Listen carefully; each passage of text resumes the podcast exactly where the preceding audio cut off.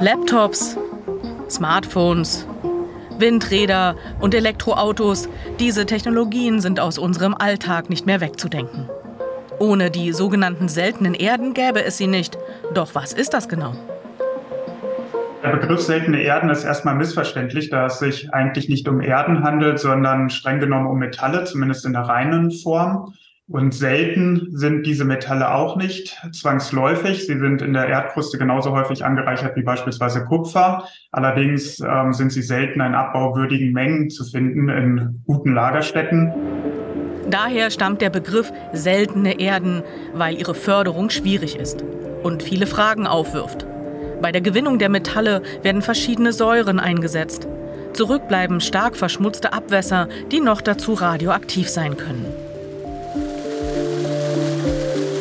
Wenn man sich diese Bergbauaktivitäten anschaut, ist das ein sehr schwieriges Erbe, sowohl in ökologischer als auch in sozialer und wirtschaftlicher Hinsicht. Es ist ein komplizierter Sektor mit einer schwierigen Geschichte und es ist absolut nötig, dass wir es jetzt anders machen. Sonst wären wir genauso wie alle vor uns. Der ökologische Fußabdruck muss sich ändern.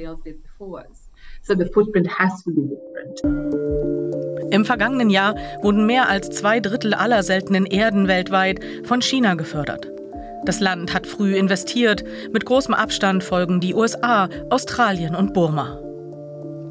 Wir äh, haben hier bei diesem Thema eine relativ große Abhängigkeit äh, eben auch äh, zu China. Da muss man vielleicht ein Stück weit in Europa, in den USA sich etwas unabhängiger machen. Ganz unabhängig wird es in den nächsten Jahren aber nicht sein können.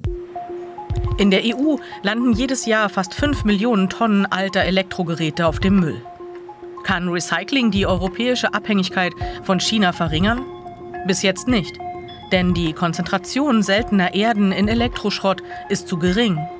Herkömmliche Recyclingverfahren lohnen sich oft nicht. Das könnte sich nun ändern.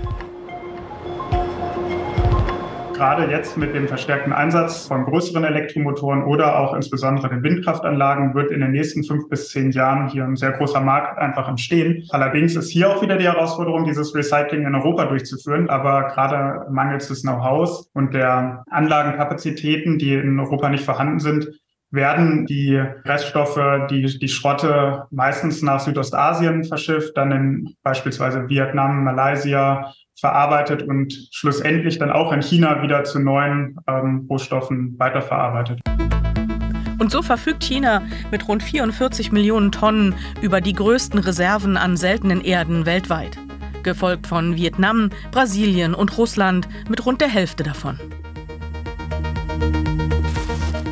In Estland entstand mit Hilfe von EU-Geldern jetzt die erste europäische Fabrik, in der spezielle Magnete für Motoren von E-Autos hergestellt werden. Dafür notwendig sind seltene Erden. Für die Automobilindustrie ist die Produktion in Europa von großer Bedeutung. Hier gelten auch hohe Umweltstandards.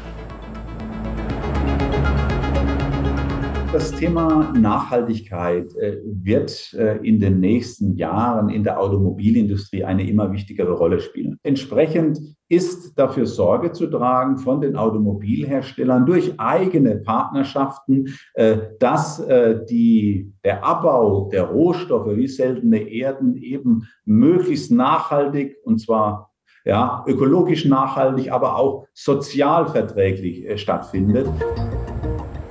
Um ihren Bedarf zu decken, suchen die Hersteller zum Beispiel von Windrädern oder Elektroautos deshalb nach neuen Lieferanten außerhalb von China und nehmen dafür auch höhere Kosten in Kauf.